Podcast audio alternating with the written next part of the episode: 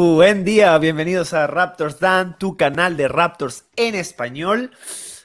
Acompañándome como siempre el gran, el supremo, el magnánimo, el más grande de todos, el increíble Roberto. ¿Cómo estás Roberto el día de hoy? Hoy vengo no demasiado motivado, vengo digamos, ¿cómo es la palabra? Resignado, así es como vengo. Vienes como por inercia. Sí. Como, vienes como por inercia. Pero bueno, está bien, hay días así, eso es normal. Por eso es que eso es una de las cosas que yo siempre he dicho, que los creadores de contenido, sobre todo para equipos así como Toronto Raptor, en esta temporada que, que, han, que están perdiendo consecutivamente, muy continuamente, y aún así nos ves acá creando contenido, hablando para ustedes, pues su apoyo siempre, siempre va a ser súper valorado porque nos ayuda a nosotros a seguir pues con esto y obviamente sus opiniones, porque al final lo que nos interesa es eso, es el debate. Así que nada, em, nada, hoy con el video reacción del partido de ayer de Toronto Raptors contra los Atlanta Hawk slash G League, porque tenían medio plantilla lesionados o afuera. Eh, no tenían a sus dos mejores jugadores en cancha, bueno, sus tres mejores jugadores en cancha, que era que eh, trae John, John Collins, eh, Gallinari.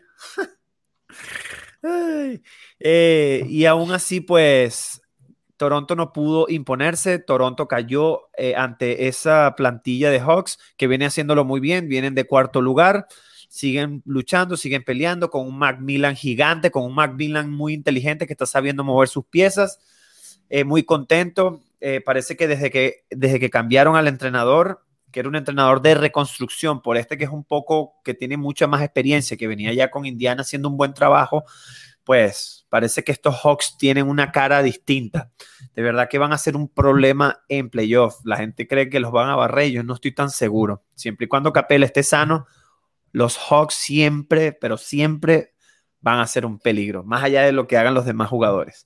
Así que bueno, esto es lo que vamos a hablar hoy. Ya saben cómo, cómo funciona esto. Por lo general damos un resumen, hablamos de los Hawks, después damos especificidades de los Raptors, de uno que otro jugador, después nos vamos con el top 3, que hoy vamos a inaugurar una palabra que nos dijo un seguidor muy, que nos sigue siempre. Em, vamos a inaugurar una palabra que va a ser el top 3 de jugadores eh, la palabra se van a enterar cuando lleguemos a la sección. Después damos el damnificado, que es el jugador pues, que tuvo el peor rendimiento en el partido.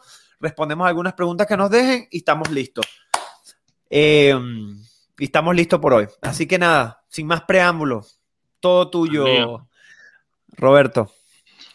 Pues nada, al lío. Raptors versus Hawks, o mejor dicho, no sé, Raptors B contra Hawks B.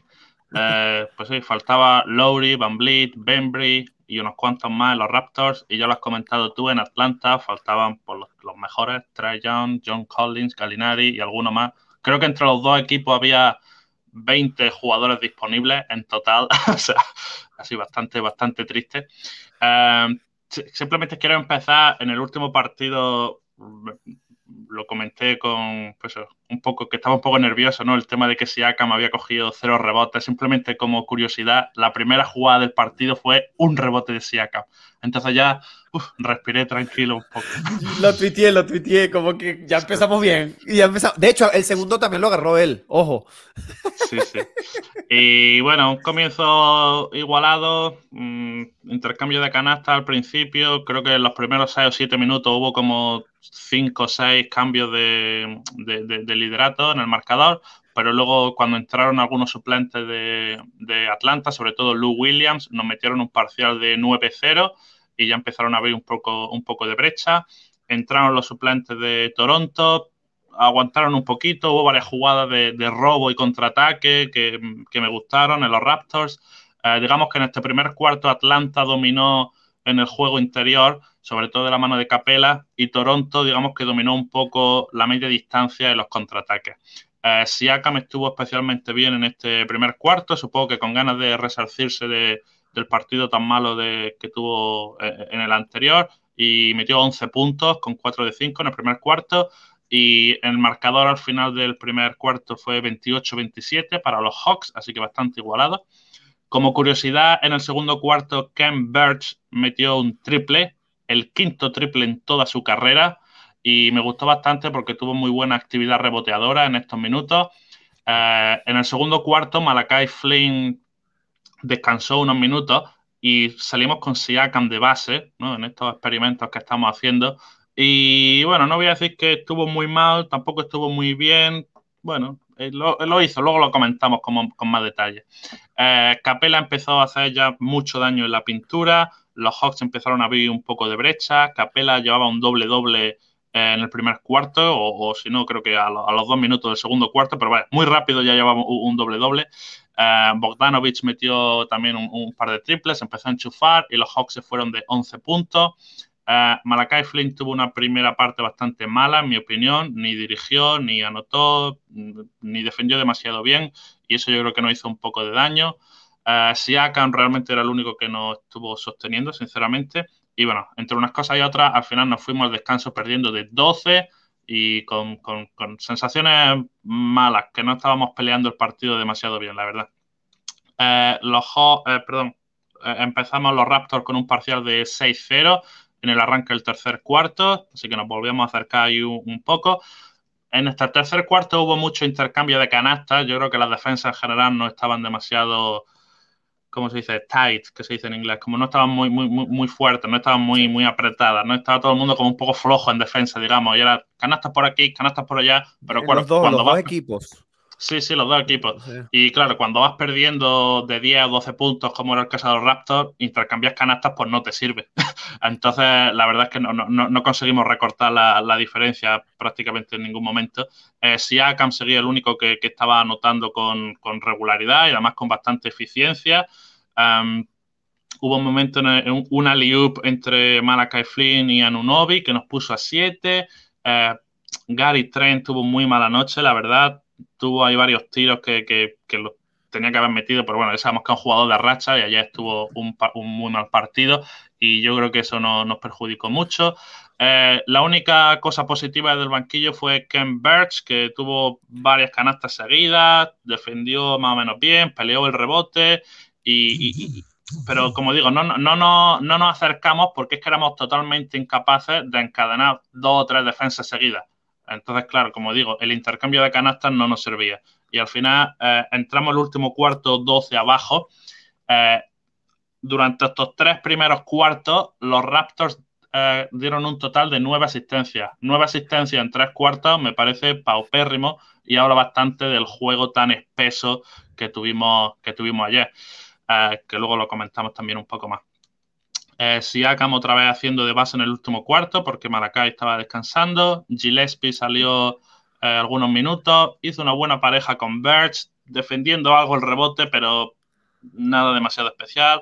A Rodney Hood lo vi un poco ansioso por meter tiros de media distancia. Metió alguno, pero falló demasiado, en mi opinión. Y bueno, a falta de 6-7 minutos seguíamos sin recortar la diferencia. Eh, estábamos pues, a 8, 10 puntos y yo creo que lo que nos faltó quizás haber, haber metido algún triple más. Realmente, durante la mayor parte del partido tuvimos un acierto de menos del 20%. Creo que faltando 3 o 4 minutos teníamos un 18% en triple, 16, algo así. Y, digamos que eso era un poco lo que nos faltaba para estar ahí. Entonces realmente no, no, no, no tuvimos ningún, ninguna sensación real de acercarnos en el marcador hasta faltando dos minutos, 1.48, estábamos 14 abajo y yo creo que ya todo el mundo, digamos, que se relajó, bajó los brazos, ya estaba todo el mundo listo para irse a su casa. Malacay metió un triple, nos ponemos a 11, Atlanta falla su ataque, Malacay mete otro triple, nos ponemos a 8, falta un minuto y es como, ojo, en la siguiente jugada pierde la pelota Atlanta. Eh, luego Boucher se juega, yo creo que el peor triple de su carrera, o sea, faltando 15 a 16 segundos de posesión, Boucher se juega un triple a una pierna, fade away, con un triple, con un defensor encima, pero esto, faltando toda la posesión. Y bueno, lógicamente ni, se acercó al aro. Fue airball. sí, sí, fue un triple. O sea, yo creo que es el peor triple que ha intentado en su carrera. Eh, luego Bogdanovich cometió pasos sacando desde línea de fondo, que yo creo que es una cosa que no habéis visto en la vida. Ni yo. O sea, ya te digo, una serie de errores catastróficos los dos equipos, que es que realmente fue un partido malo. Eh, en la siguiente jugada, Gary Trent falló otro tiro, pero Malakai cogió el rebote y metió otro triple. Faltan 30 segundos y de repente estamos a 5 puntos. Eh, los Raptors hacen falta Goodwin, el base de los Hawks, falla dos tiros libres y en la siguiente jugada Malakai mete otro triple. O sea, en un minuto mete cuatro triples y de repente un partido que estaba todo, todo, el mundo ya eh, listo para irse a su casa, estamos a dos puntos. Es como, ¿pero qué ha pasado aquí? Eh, pues os faltan 20 segundos y estamos a dos puntos después de que Malakai haya metido cuatro triples seguidos. Eh, hacemos falta, esta vez Goodwin mete sus dos tiros libres ya estamos 4, abajo, faltando 15 segundos.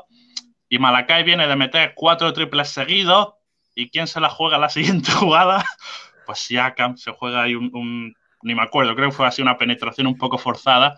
Eh, recuperamos la pelota, Malakai luego ya falló otro triple, hicimos falta y bueno, ya al final no, em, los Hawks cerraron el partido. Y te digo una cosa, si por, si por cualquier milagro hubiésemos ganado ese partido, yo creo que hubiese sido la victoria más injusta en la historia de los Raptors, porque yo creo que fue un partido malo.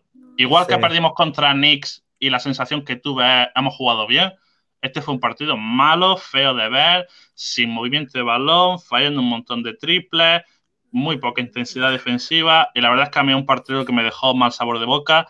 Final 108-103, y nada, otra derrota. Y por eso decía que vengo así un poco resignado, ¿no? Porque en otras derrotas te quedas así un poco como, bueno, no hemos estado ahí, lo hemos intentado. Pero en este partido es que fue como, meh. No, no, no, no, no, dimos el nivel, en mi opinión, vaya. medio malo nos dice siempre Siacan, siempre Siacan. Sí, es que esa posesión particularmente, no sé por qué, no, el balón no le llegó a las manos a Flynn, un bloqueo, tiro, ¿sabes? No sé, se la jugó él. Bueno, está bien. Igual creo que no se perdió el balón porque él penetró y creo que fue falta y fue tiro o se agarró el rebote. Me, estoy acordando, se hizo así como, fue como un medio tapón y el, y el, jugador, de el jugador de Atlanta tocó la pelota al final, entonces no, fue pérdida. Pero no, no, fue un mal tiro, pero simplemente que viene mal acá de meter tres, cuatro triples seguidos, pues dásela otra vez, a ver si mete el quinto, ¿no? Y a ver qué pasa. Pero en fin. Tampoco, tampoco hay que darle muchas vueltas a esa Sí, sí, sí, sí, sí, por supuesto. Y tampoco que eh, le vamos a caer encima porque ya con ayer, ayer fue suficiente. Bueno, hace dos días. Em, bueno, nada, eh, eh, súper buen, súper bueno lo que acabas de decir. El resumen, tus resúmenes siempre son espectaculares. ¿Qué puedo agregar yo? Siempre ganamos el rebote. Sí, no me lo puedo creer. Esa es una cosa importante, que los Raptors tuvieron 42 rebotes que es básicamente su media, lo veníamos hablando antes del live, pero igualmente están llegando a su media que antes ni siquiera llegaban a eso. Antes mm. estaban agarrando por debajo de 30 y, por debajo hasta de 25, llegaron a, partidos por debajo de 25 rebotes. Entonces, mm. este, y eso que Atlanta tiene, si no es el mejor, es uno de los mejores reboteadores de la liga que es Clint Capela. De hecho, creo que agarró 17 rebotes y el tipo está promediando como 15 o algo por el estilo. ah, agarró 21, perdón. Está aquí, está aquí, es que ni lo vi. 21. Hizo lo que le dio la gana. Sí, sí, sí. No, no, es que el tipo es un, eh, es un, centrazo. Eso es un super centro que no necesita lanzar un tiro de triple para ser bueno. Mm. Eh, y, lo, y lo digo para que los, para los, esos que dicen que Houston era Harden y lo demás era Monte Culebra, pues no, no era así. ¿Sabes? Clint Capela estaba allí en esa época dorada y también estuvo CP3, sí es verdad, estuvo Chris Paul, pero Clint Capela fue importante en todo lo que logró Houston. Simplemente quería decir, no estaba seguro si era el primero o el segundo, pero lo estoy mirando, sí, Capela el máximo reboteador de la liga, con 14,2. Sí, no, es un tipo que te baje cuatro, que te baje cuatro pelotas, cuatro rebotes, 14 rebotes por partido, eso es... Son 14 posiciones que te, que te asegura. Así que bueno, eso por un lado y por el otro lado el tiro de triple, de verdad que wow. Wow. Y ahí, hay que quitar los, últimos cuatro de Malakai, que fue, digamos, en un tramo de dos minutos muy rápido, pero aparte de eso. Estaba por debajo de 20%. Estaba por debajo de 20%. Es que yo lo vi y lo tuiteé, lo puse, eh, llegamos a estar en 16% en tiros de triple, ya casi en el cuarto tiempo. Entonces yo no sé qué pasa con los tiros de triple. Eh, sí, como dices tú, un mal sabor de boca de parte de Gary Trent Jr., pero sabemos que... esto me lo dijo una persona que yo lo invité para el live, que lamentablemente no pudo estar, pero era un chico que me dijo que Gary Trent Jr. es muy bueno, pero es un chico muy inconstante. Obviamente no se le puede pedir tanto, es un chico, ahora tiene mucho que madurar. Sin embargo, a mí me gusta mucho su actitud y su expresión corporal, pero más allá de eso, es que tiene muy altos y bajos. O sea, no, no, no, pero, pero, pero abismales. O sea, una cosa de 44 puntos y después te vas a lo que hizo ayer, que falló un montón de tiros y ya lo vamos a ver ahorita. Entonces, y no solamente él, también OG, que su mecánica de tiro, como que cada partido es distinta, es rarísimo. Es como que si el carajo estuviera creciendo o está haciendo algunas modificaciones en su tiro, pero está lanzando rarísimo. Eh, así que nada, Raptors con 16 asistencias, lo dijiste muy bien, Roberto. Eso, eso es, imagínate. Eh, ya, saben cuántas asistencias hay que hacer para que los ratos puedan ganar. Mínimo 25 y no llegaron ni siquiera a 20. 16, pero 9 después de tres cuartos. En el último cuarto lo arreglaron un poco. En tres cuartos, 9 asistencias. Sí, sí, sí, no, son cosas a, son cosas a considerar. Sí me gustó el último cuarto. Obviamente sabemos que mucho es por esa, esa acción de Malacay, pero wow. Bueno, es lo que hay es lo que hay, no hay mucho que agregar. De todas maneras, vamos a hablar un poco de, de, lo que hizo Malacay al, al, final y vamos a poner unos videos y lo vamos a conversar porque creo que es algo bien bonito que podemos hablar. Vamos a, la siguiente sección, que es Atlanta pasará con acento en la última A a segunda ronda en playoff. ¿Qué crees tú? ¿Qué creen ustedes? La gente que está en mm. el chat bueno, a mí antes de responder a la pregunta que sueles poner en el rótulo, me gusta, digamos, pues, analizar un poco lo que está haciendo la temporada y demás. Yo te voy a ser sincero, mi Atlanta es un equipo que no, me llama la atención especialmente. O sea, no está entre, mi, entre mis 20 equipos favoritos, no entra Atlanta. y en, general es un equipo que no, no, pues, que por, por, una cosa por otra que no me emociona o no me llama la atención. Lógicamente, no, soy tonto, están haciendo una buena temporada y tienen jugadores muy buenos. Lo has comentado tú en la intro, desde que está Nate McMillan, este equipo ha dado un cambio muy importante. No, no sé exactamente el récord, pero sí sé que han ganado siete de los últimos ocho. Y bueno, han pegado un subidón, está, están cuarto ahora en el este, están bien, bien, bien asentados. Y, mira, llega, eh, eh Trae Jones creo que se ha perdido, no sé si tres o cuatro partidos seguidos y siguen ganando con los suplentes están ganando y eh, sí, a un equipo bien entrenado, digamos. Y como tú dices a mí... Esta agencia, libre, esta agencia libre lo hicieron para eso, precisamente para eso, para competir, porque ellos tenían un margen salarial grandísimo. Y se, han traído a Bogdanovich, que no apenas lo mencionó en el resumen, pero realmente fue, fue la clave de, de Atlanta ya con sus triples, nos, nos machacó.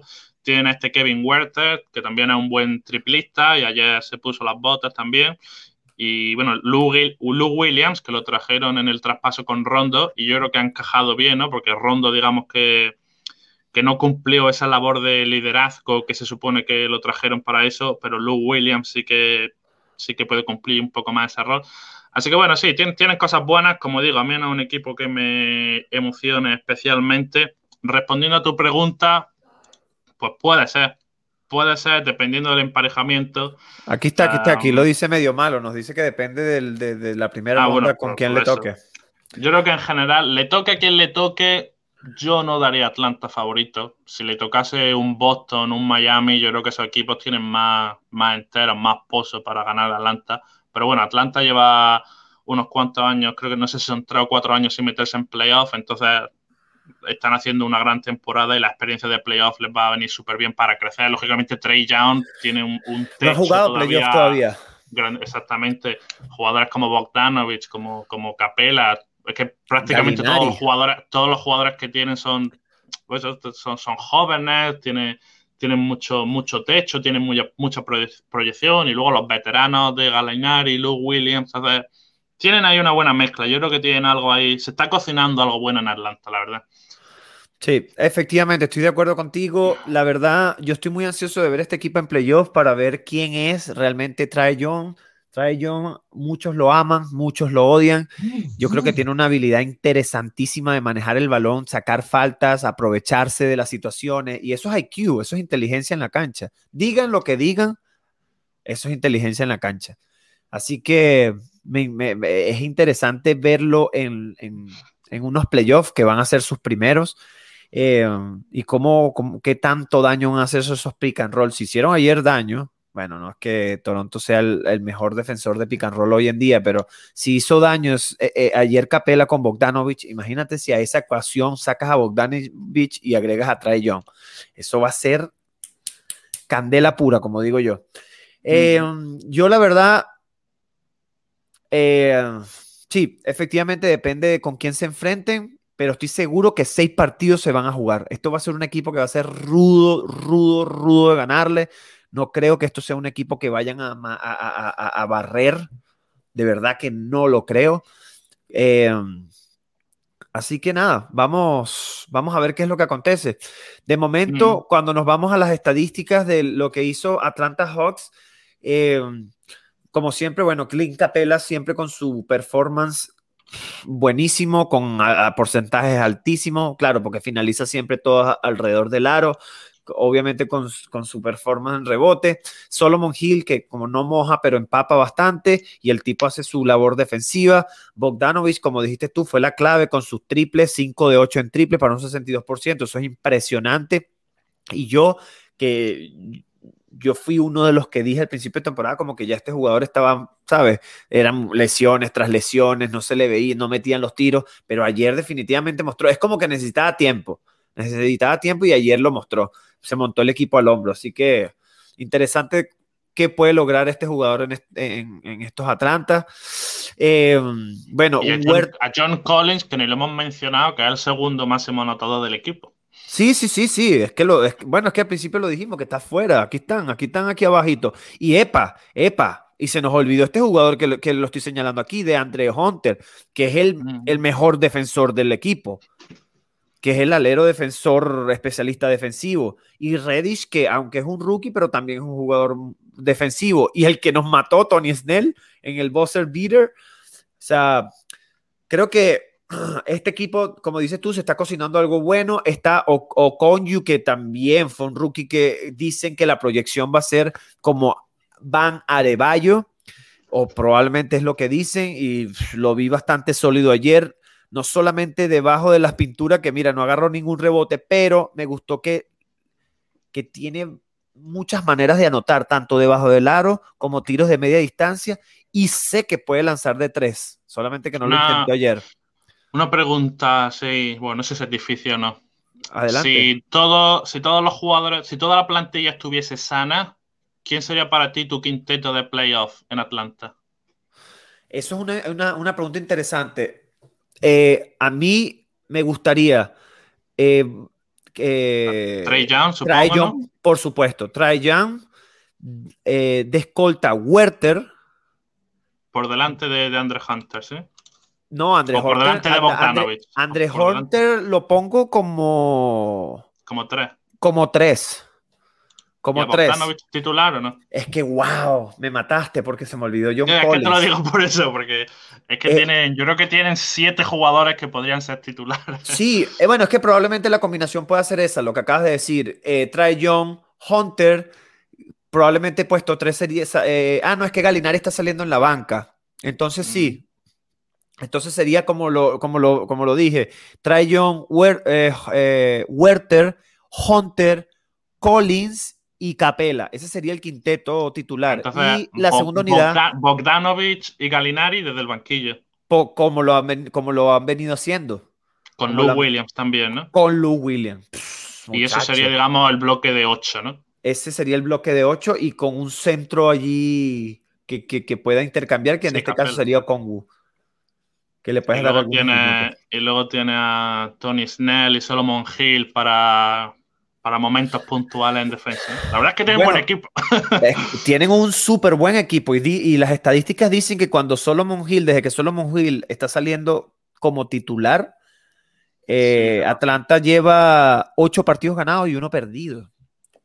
Es que es lo que le falta a este, este, este equipo, le falta es defensa. Tienen un, un, ¿sabes? un buen repertorio ofensivo, pero no tienen defensa.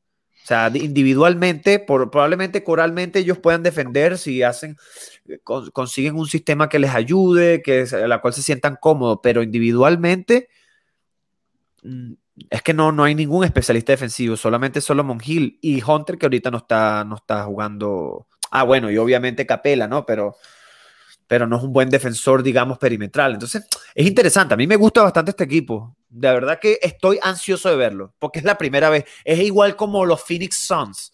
Estoy ansioso de verlos porque no sabemos qué puede ser de este equipo en playoff. Recuerda que una cosa es pretemporada o temporada y otra cosa es, pues, playoff. Así que bueno, vámonos para el siguiente punto. ¿O algo más que quieras comentar? No, ya le hemos dedicado tiempo a Atlanta. Vale, vámonos al siguiente punto que es la realidad de Boucher.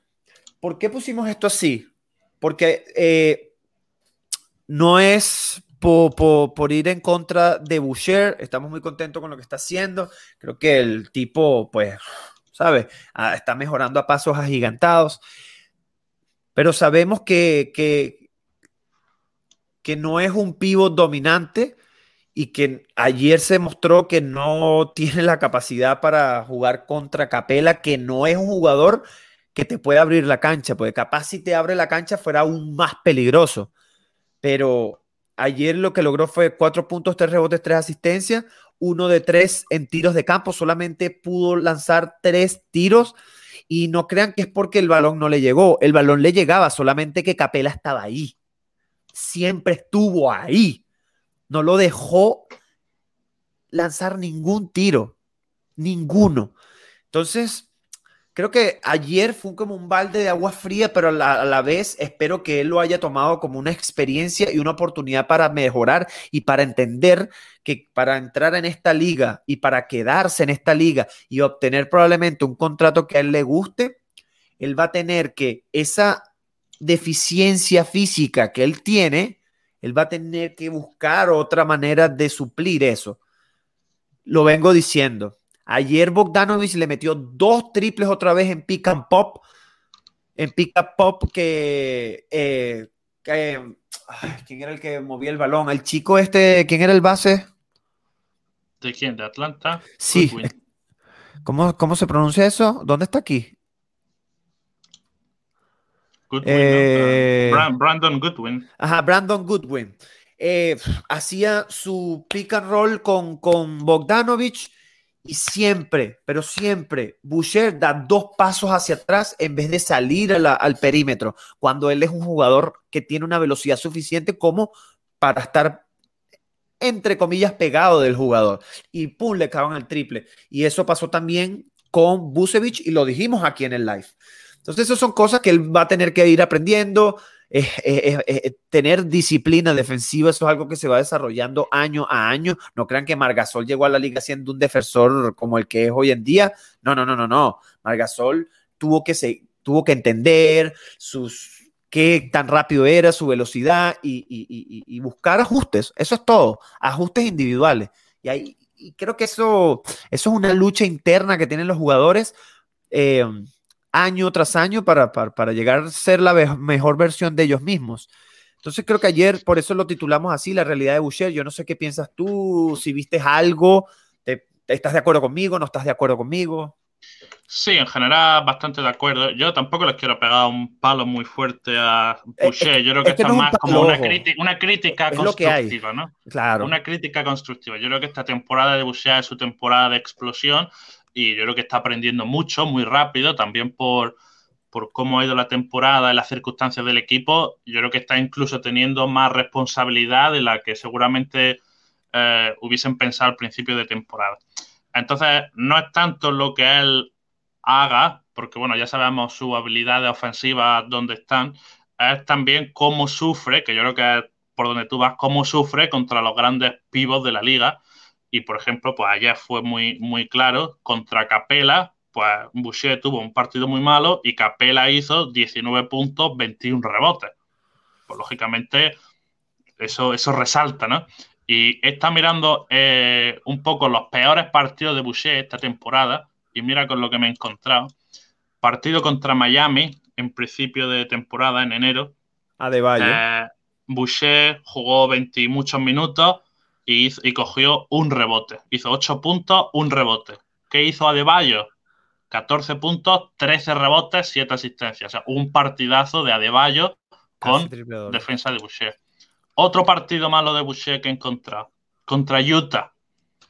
Uh, Boucher, ¿dónde está aquí? Y también jugó 20 y muchos minutos y hizo. Uh, cogió dos rebotes. ¿Cuántos cogió Rudy Gobert? 16. Y el último ejemplo que te voy a poner. Contra Phoenix Suns. Boucher también tuvo un partido malo de coger mm, dos rebotes también. ¿Cuántos cogió de Andre Ayton? 16 rebotes. Entonces, tienes ejemplos contra Capela, De Bayo, Ayton y, y, Gobert, que yo creo que son cuatro ejemplos muy buenos de lo que tú estás intentando explicar, que contra los pivos altos, físicos, reboteadores de la liga, Boucher sufre. Ahora, no está, ni bien, ni, no está ni bien ni mal, es simplemente por una característica de Boucher. Claro, pero a, lo que quiero llegar, a lo que quiero llegar es, Roberto, y respóndemelo así sin pensarlo mucho. ¿Tú ves a Boucher como el, el pivo titular el año que viene? Bueno, depende, depende de lo que haya, pero seguramente no, seguramente no. Es a lo que voy. Si, si, si Raptors al, final toma la, decisión de competir el año que viene y se mueven en la agencia libre de una manera tal para competir el año que viene, ahí es a lo que voy. Realmente Boucher, porque hay mucha gente que piensa que Boucher es el tiene que ser el pivot titular. Y aquí estamos viendo que pero por, es bueno. ¿por qué Boucher titular? Boucher no empezó la temporada de titular, pero es que su competencia ha sido Aaron Baines, que ha tenido una temporada desastrosa. Correcto. por eso al final ha acabado ser eh, titular. Pero a, todas, a, todas estas es el que tiene las características más similares a Serge Ibaka. Un jugador que te puede agarrar rebote, que es relativamente rápido y que te puede abrir la cancha, pues te puede lanzar, tiene un tiro medianamente confiable. Entonces, mm. ¿sabes? E, es, como ponerle la realidad a la gente. yo ya me quedé pensando si no sería mejor que Birch saliese de titular y Boucher del banquillo. Incluso si luego Boucher acaba jugando mucho más que. Y que, cierre el partido él. Sí, exactamente. Yo creo que eso. Yo creo que acabaremos viendo seguramente. Que era lo que, lo que, lo que, lo que hacía Clippers. Salían con Subac, pero el que terminaba era Harrell. El que cerraba los partidos era Harrell. Entonces, eh, eh, y además que lo dijimos, a mí, me sigue, me sigue causando ruido y lo vimos ayer, el tema de, bueno, eso lo podemos hablar ahora, lo vamos a hablar ahora más adelante, pero el ver a Gillespie y ver a Birch en, el, en, el mismo, en la misma rotación, en la cancha juntos, se cierran los espacios. Me parece si Boucher está podemos, con podemos pasar al siguiente tema. claro, claro que sí, claro que sí. Bueno, pero es que el siguiente es este. Vamos, a, ah, ir para, vamos, vamos a ir para este y después vamos para Flynn. ¿Small ball o no? ¿Small ball o no? Lo que quiero, lo que, lo que quisimos traer a colación aquí es que nosotros, bueno, nosotros no, los Raptors eh, estuvieron jugando small ball con Siakam de centro y con y con OG de puesto 4 y a veces se, se intercambiaban. Porque, bueno, obviamente Aaron Baines no era confiable y era el único pivo que teníamos, o que tenía rato, repito. Eh, entonces, sabemos que tuvimos un rendimiento en ese momento y ahora no, no, se puede decir que está cambiando el rendimiento, que están ganando partidos, pero el equipo se ve distinto.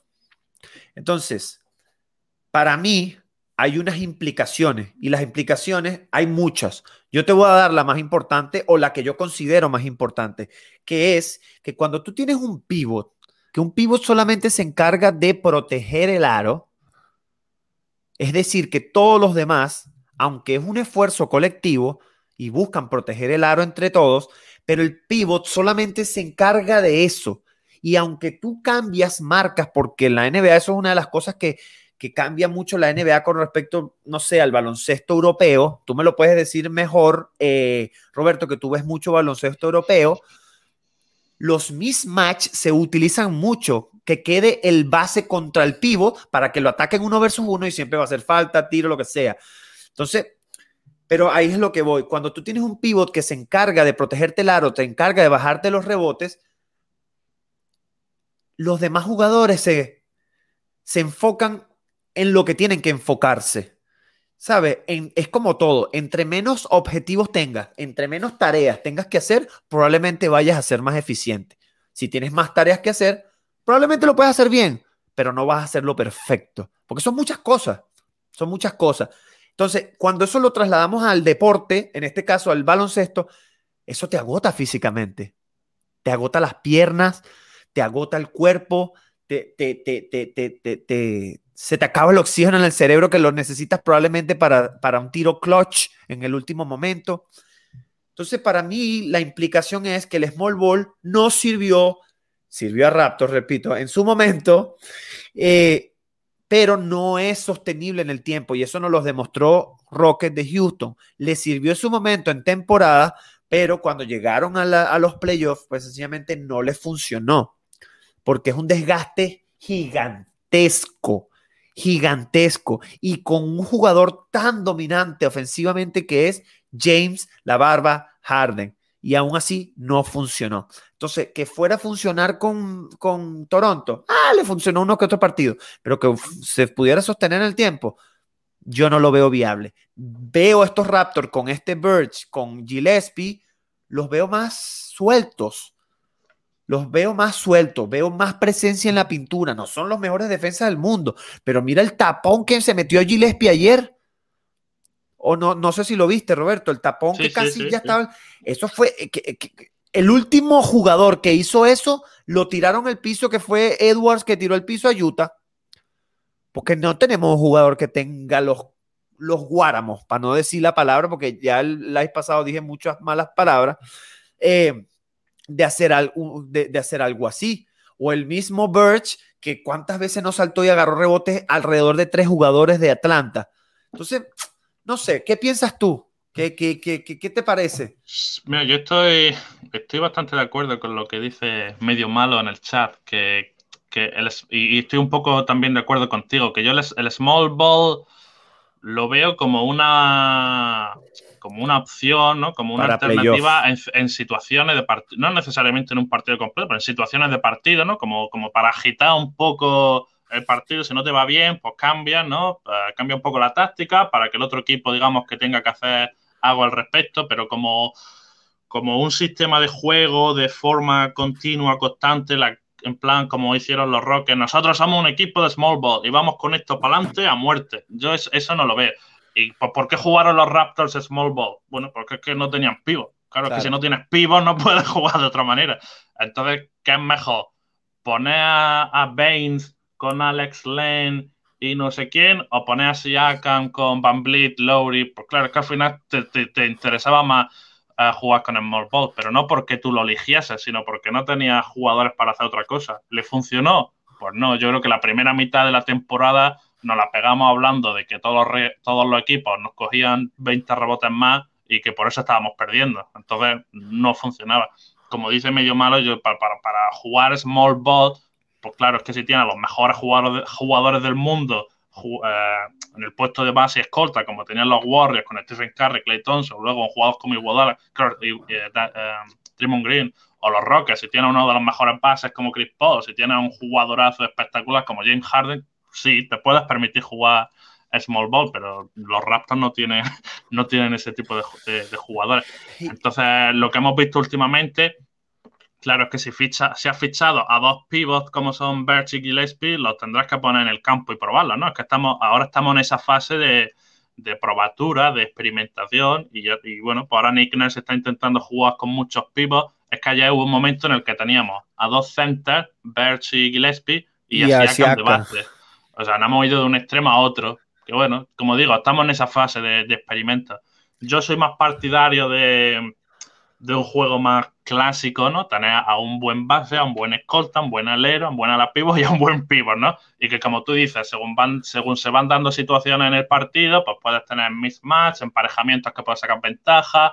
A lo mejor durante siete u ocho minutos de partido, puedes jugar sin pivot para ver qué hace el equipo arriba y jugando con eso, ¿no? Pero como base, yo prefiero tener un quinteto más clásico, si es posible.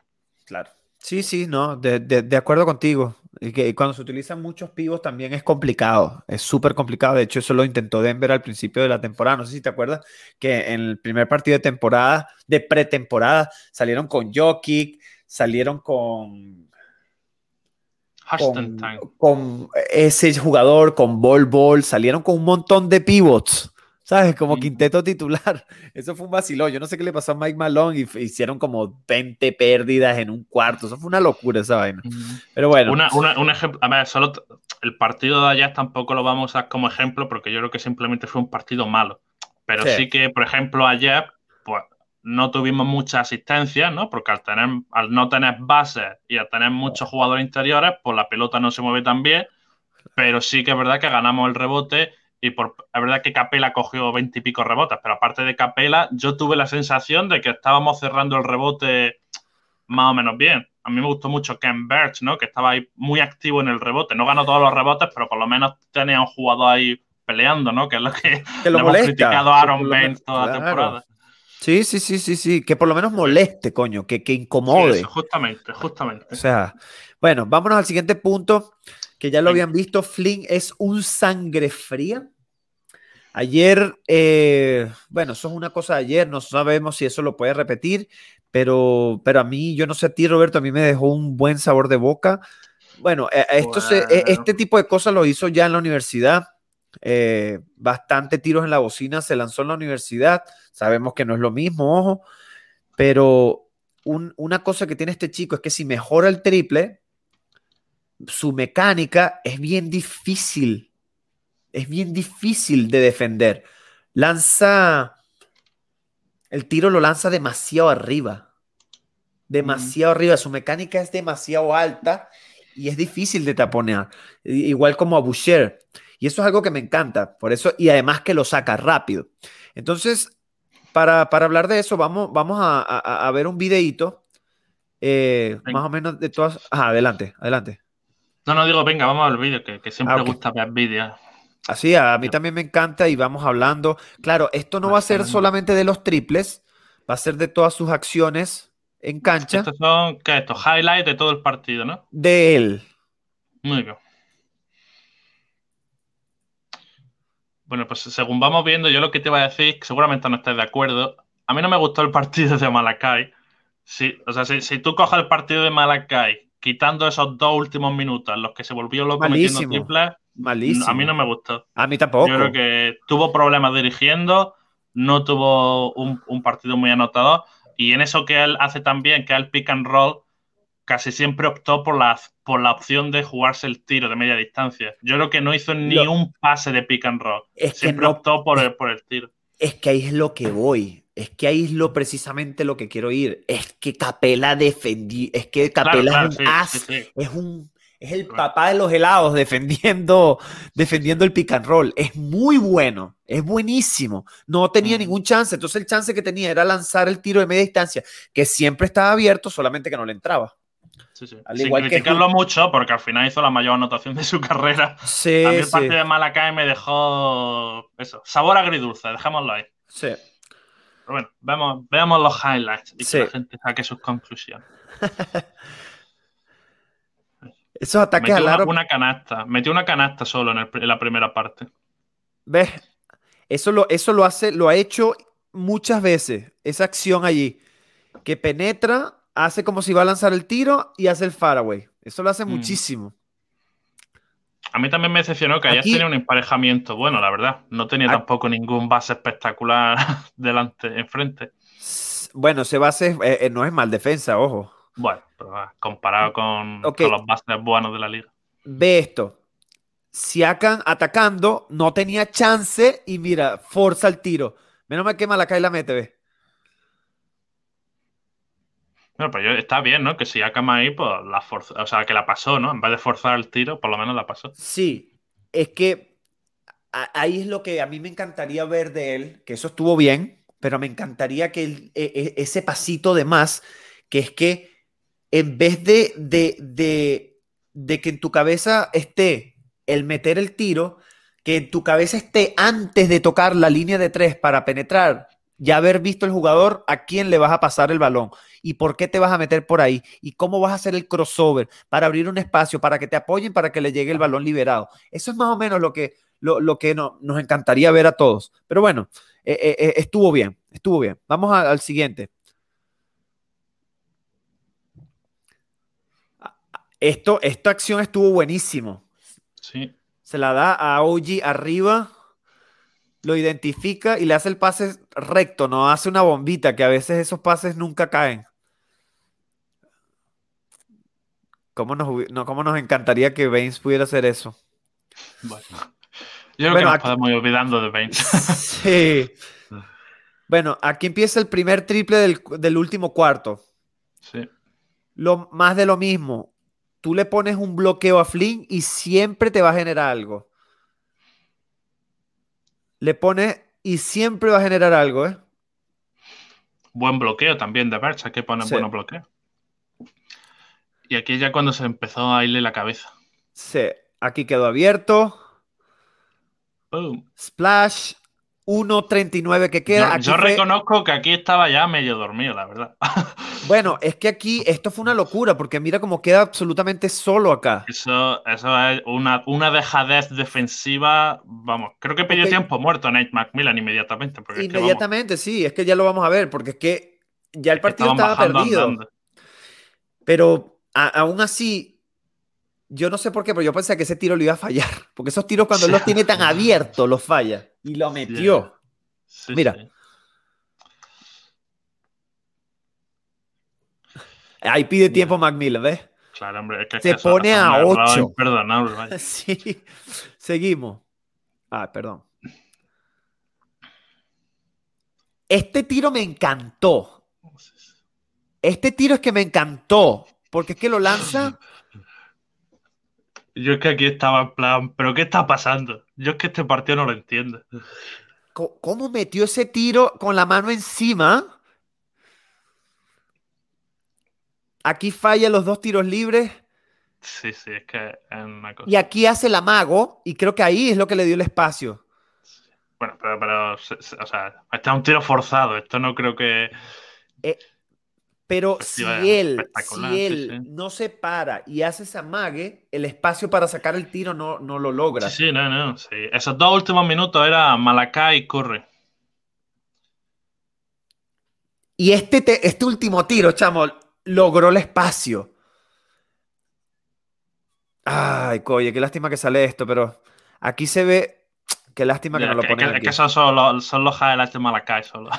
sí, no, pero es que al final, el último tiro te coloca cuando, cuando él intenta el último tiro que se va por la esquina y que lanza, que abre muy bien el espacio, logra su espacio para lanzar el tiro abierto, pero no lo logra meter. Pero bueno, estuvo chévere, contentísimo, eh, pero sí, evidentemente no tuvo un buen partido, no tuvo un buen partido. Ah, pero bueno, vámonos al, vámonos al próximo punto, que es, o algo que quieras decir, Roberto, de, de ¿no? Sí, sí. Ok, vámonos a, eh, aquí es una cosa que nos dijo un, un, gran seguidor de, de, Raptors de este canal que, eh, que nos dijo en vez de magnífico, damníficos. Los tres damníficos, ¿no? Los tres damníficos que veníamos hablándolo como el top 3 de, de mejores jugadores del partido. Entonces, Roberto, empiezo contigo, obviamente porque no hay más invitados. Eh, los tres mejores jugadores de Raptors. Los tres damníficos. Pues a pesar de todos los palos que le pegamos eh, el otro día, Siakam fue para mi gusto el mejor de los Raptors y con diferencia, si, si te digo la verdad. Estuvo bien, estuvo eficiente, tuvo que jugar de base, de hecho, repartió prácticamente la mitad, la mitad de las asistencias del equipo la hizo él. Mm, muy buen partido, vaya. Y, luego no, hizo ninguna cagada en los, momentos clutch. Tampoco hubo demasiados momentos clutch, que ahí es donde hay que verlo, pero bueno. Muy buen partido. dos puntos en el último cuarto. En el último. Metió dos puntos en el último, ¿qué? En, el último. Mm, en la segunda mitad. Bueno ya, te digo, yo creo que ayer o cuando hicimos el último directo dije que si Siakam hace unos tres, tres cuartos y medio de partido buenísimo y en los últimos cinco minutos no hace nada, yo me doy por contento. Ahí es más o menos lo que pasó ayer. Así que muy bien. Magnífico, no, eh, perdón, magnífico, magnífico Siakam. 30 puntos, 6 rebotes, 7 asistencias, 13 de 19 en el tiro. Me parece estupendo. Segundo damnífico. Y la verdad es que cuesta, porque es que, es que aparte de Siakam, mira, se lo voy a dar a Ken Birch, que me gustó mucho. Por fin tuve la sensación de que teníamos un pivot peleando el rebote y estuvo a un punto de igualar su mejor anotación de su carrera. metió su quinto triple de toda su carrera. Así que bueno, 13, puntos. Y un poquito alejado, ¿eh? Y un poquito alejado, míralo aquí. Sí, sí, sí. Y luego se animó con otro, ya se vino arriba. 13 eh, puntos, 7 rebotes, 2 robos, un tapón, con 5 de 6 en tiro. Me parece estupendísimo y yo creo que yo creo que lo vamos a ver de titular, ¿eh? porque Nick Nurse está empezando a probar un montón de cosas, así que yo creo que seguramente lo pongas de titular para ver, para ver qué tal. Y mi tercer damnífico, la verdad es que es difícil, se lo voy a dar a Malakai Flynn porque, bueno, no tuvo un buen partido, pero esos dos últimos minutos nos dio ahí un, poco de ánimo y de esperanza y quieras que no, al final 22 puntos la mejor anotación de su carrera. Lleva dos partidos seguidos de 20 puntos, así que hay que dárselo. 22 puntos, 5 rebotes, 3 asistencias, 2 robos, 6 triples. Esos son mis damnificos. Eh, bueno, yo voy a agarrar los mismos, pero en diferente orden. Eh, pongo de primero a Birch, eh, no porque, ojo, ojo, ojo, no porque. El innombrable. no porque el jugador franque, tengo algo con el jugador franquicia, es porque eso es lo que tiene que hacer Siakam. O sea, eso es lo que tenemos que esperar de él. En cambio, Birch, que está empezando, que eh, casi fue su récord de, de, de, de, carrera. Él tiene 15 puntos. 14 Creo que su récord. 14, o sea, casi rompe su récord de, ¿De temporada o de carrera? Corrígeme. Carrera, carrera. Imagínate, carrera. Eh, lanzó casi que con un 100% en tiros de campo, falló solamente ese triple y, está entrando en una rotación nueva, en un sistema nuevo de Raptors y a mí me parece que su intensidad defensiva, ofensiva, de verdad que está, me está gustando el chico y se le ve emocionado, se le ve con actitud. Entonces, ¿cómo no ponerlo de primero cuando no esperamos de él ese performance y lo está teniendo?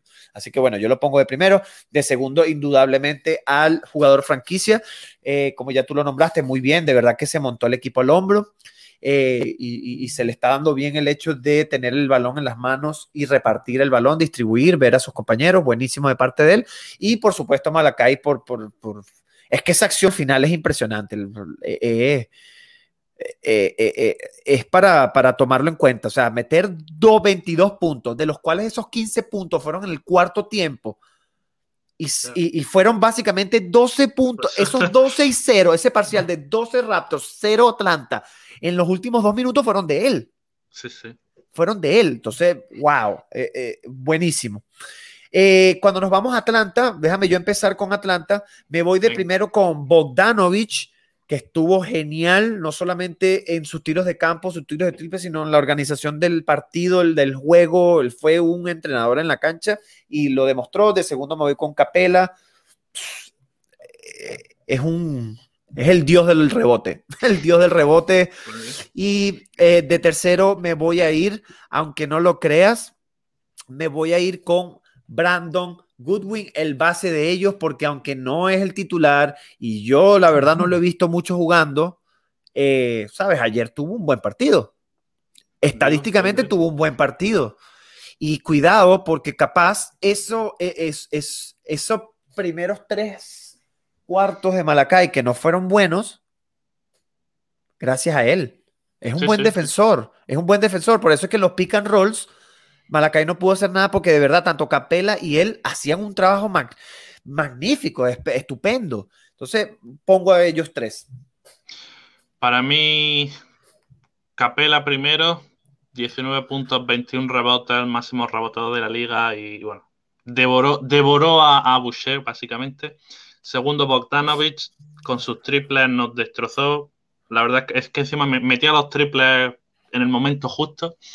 Y, y el tercero se lo voy a dar a Kevin Werther, que digamos que fue una, una, una versión 2.0 de Bogdanovich. O sea, eh, yo creo que no tocaría la pelota casi nada, pero lo que tocó es recibir, tirar, te la meto, recibir, tirar, te la meto. Y eh, eso, metió, Sí, sí, y eso a la chita callando te acaba destrozando. 17 puntos con 50% en tiro. Pues ahí está. Sí, sí, no, espeluznantemente bueno. Mira, aquí nos dice medio mal lo que sean Flynn y Birch. Sí, estamos de acuerdo todos. Sí, de acuerdo que esos tres, solamente que uno los ponen en, diferentes sitios. A ver, tu jugador damnificado. Pasamos de damnifico a damnificado. ¿eh? Ah, sí, claro. Pues mira, ya, ya lo hemos comentado mucho. Para mí, Chris Boucher, que ayer se llevó un baño de realidad.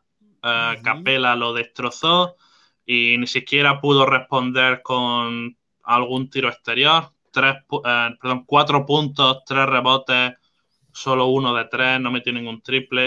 Y luego esa, ese triple que intentó y al final a mí es que me mató. Es que es que no se puede seleccionar un tiro peor que ese. Coño, a mí me dio rechera, me dio rechera porque no puedes tomar una decisión así cuando un partido está cerrado. No estamos diciendo que no te lo tires, que no te tires el tiro, pero no así. Y menos cuando tú no tienes, no, no tienes ni idea de lanzar. Cuando él se ha lanzado un step back. ¿Te acuerdas que estábamos hablando de cómo él ha estado mejorando cosas nuevas? Pero step back, yo no he visto un step back de él.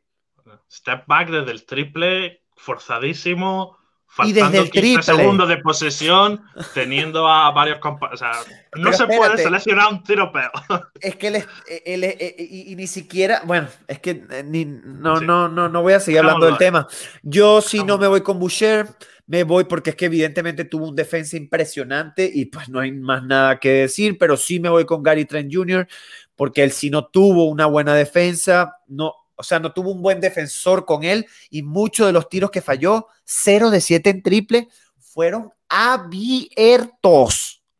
O sea, es que no tenía nadie encima. Entonces, de verdad que eso no, no estoy de acuerdo, no me gustó para nada su juego de ayer, pero bueno, como lo todo. Dicho, lo, he dicho en el, lo he dicho en el resumen, yo creo que nos faltaron esos dos, dos o tres triples de Gary Trent para que hubiésemos estado, vaya, metidos Tranquilo, claro, dos, tres, dos triple que te metas ahí. Así que bueno. Ajá. Eh, y bueno, ya estamos casi listos. Vamos a solamente es. No, no damnificamos en Atlanta. Ah, por supuesto, claro que sí. Eh, para Atlanta, ¿a quién te vas tú? Yo me voy, imagínate. Es que, no sé, la verdad. No, porque es que no puedes ni siquiera meter a Solomon Hill, porque es que lo que hizo defensivamente eh, estuvo espectacular, lo que el tipo hizo en defensa. A mí me gustó mucho. Bueno, que Siakam le metió un montón de, un montón de, puntos, pero wow. A mí la verdad que el tema de Low Williams me parece que está haciendo, no, no se está notando mucho, ¿no te parece? Sí, no tiene el mismo papel. Te iba, a decir Lou Williams también. Te iba a decir Lou Williams. Tampoco lo hizo mal, pero sí que es verdad que Lou Williams es, un anotador puro y tampoco es que tuviese una nota nueve puntos, pero pasó un poco desapercibido. Bueno, lo hizo bien, es que, es que tampoco hubo nadie que jugase mal, pero entre, los, entre los menos buenos, quizás Lou Williams. Pero, es que, es que Lou, Williams, si en una rotación completa, Lou Williams no juega. Con ese rendimiento, Lou Williams no juega. ¿A dónde lo metes? ¿Por quién? Claro, no, no, Lou Williams, Lou Williams se ha ganado la vida eso anotando mucho desde el banquillo. Entonces, si, si pierde esa anotación, te quedas sin un jugador que, que pues, porque son jugadores que ni defiende ni rebotea, que lo único que hace es la anotación desde el banquillo si no es capaz de hacerlo. Pero bueno, tampoco lo hizo tan mal, pero hay que elegir a uno, así que... así es. Bajas para esta noche. Esta noche tenemos bajas, tenemos a Lauri, eh, que es descanso, a Fred y a Jalen todavía por hips, por caderas. Eh, no, y ojo, y Gary Trent. Y Gary, Trent. Jr., el tobillo. Que, Hoy tenemos episodio de Tanken. Hoy tenemos episodio de Tanken. Ajá. Ajá, ya Roberto se está pasando de bando. Es que, es que pareciera que pareciera que esa es la dirección del, de, la, franquicia, pues. Así que, porque no se le vio a Gary Trent Jr. un problema ayer. Le han puesto problema de tobillo, pero. Sí, de pero vaya, jugó, todo, jugó hasta el final sin, sin problema, así que... Y no se le vio ningún problema ni nada. Parece, parece sospechoso. bueno, mejor, porque así, así, porque ah, tuvo un partido malo, capaz el partido esta noche metía 50, entonces su valor sigue subiendo y subiendo. Así que... Así que, vamos, no sé quién va a jugar, vamos a tener otro quinteto nuevo otra vez, porque es que ya, es que, no sé, ¿quién, ¿quién, va a ser el quinteto hoy? Malakai, No, OG Siakam, OG Siakam. Siakam y Bembry. O Bembry. no, Bembry no está, Bembry no está. Ah, pues quién sale? Ah, Rodney Hood. No sé, vamos a ver, no importa. Ya hoy en día, ya hoy en día no importa lo que pase. Paul Watson, 40 minutos. Ah, que está cuestionable. Puede jugar, puede jugar, puede jugar. Creo que va a eh, jugar, sí, creo que va a jugar. Eh, bueno, eh, o sea que ya esta, esta pregunta es una tontería, que si tanquear es una posibilidad ahora, ya se supone que no es una posibilidad, es que no hay otra opción. No hay otra opción. Sí, indudablemente. Por cierto, que el partido, que el partido es contra San Antonio, así que volverán DeMar DeRozan, volverá Jack of Pottle, volverá. ¿Quién era el otro que había en, en San Antonio? Rudy Gay. Ah, Rudy Gay. Así que bueno, lo más, lo más probable es que perdamos, hay que ser realistas. San Antonio está jugando por meterse en playoff y los Raptors no le ganan a nadie, así que no esperemos gran cosa de este partido. Y ahora ganan, para callarte la boca. Sí, ganará. Bueno, ya es partido de back to back, o sea que. Vamos, uno de 11 ya, partidos back to back. sí, sí. Ya para acabar, he puesto. Esta mañana puse un tweet destacando lo lamentable, porque es que es lamentable, esta batalla por quedar décimo en el este entre Chicago y Toronto, que es que es increíble, que es que Chicago pierde y Toronto no es capaz de aprovecharla. Es que, es que Toronto podría estar décimo tan fácil, con que hubiese ganado un par de partidos estaríamos décimo. Y es que al, final Washington va, va, a meterse décimo, ya lo verás. Bradley Bill y Westbrook van a tener un par de partidos espectaculares y se van a meter décimo a este paso. Eso es algo que, podemos ir hablando y ya, pero con más, más adelante podemos ir tocando que ya pero Qué batalla tan lamentable, es que. Porque, y además que está eh, Raptors en la, en la, en la lista, en, en, la lista de la conferencia, Raptors está a un partido de ir al penúltimo lugar. Sí, sí. O sea, y estando en el penúltimo lugar, te aseguro un, un pick 3, un pick 4. Entonces, ¿sabes? Como que la gente está, weón. Eh, eh, es una, es una chistosa. Eh, mira, vamos a terminar con esta pregunta. Podemos decir ya que Siakam es el peor clutch de los jugadores en la NBA. Dentro de, los, ah, no, dentro de los jugadores franquicias de la dentro NBA. de los franquicias habría que ir repasando un poco, pero vaya, si no el peor estará entre los peores.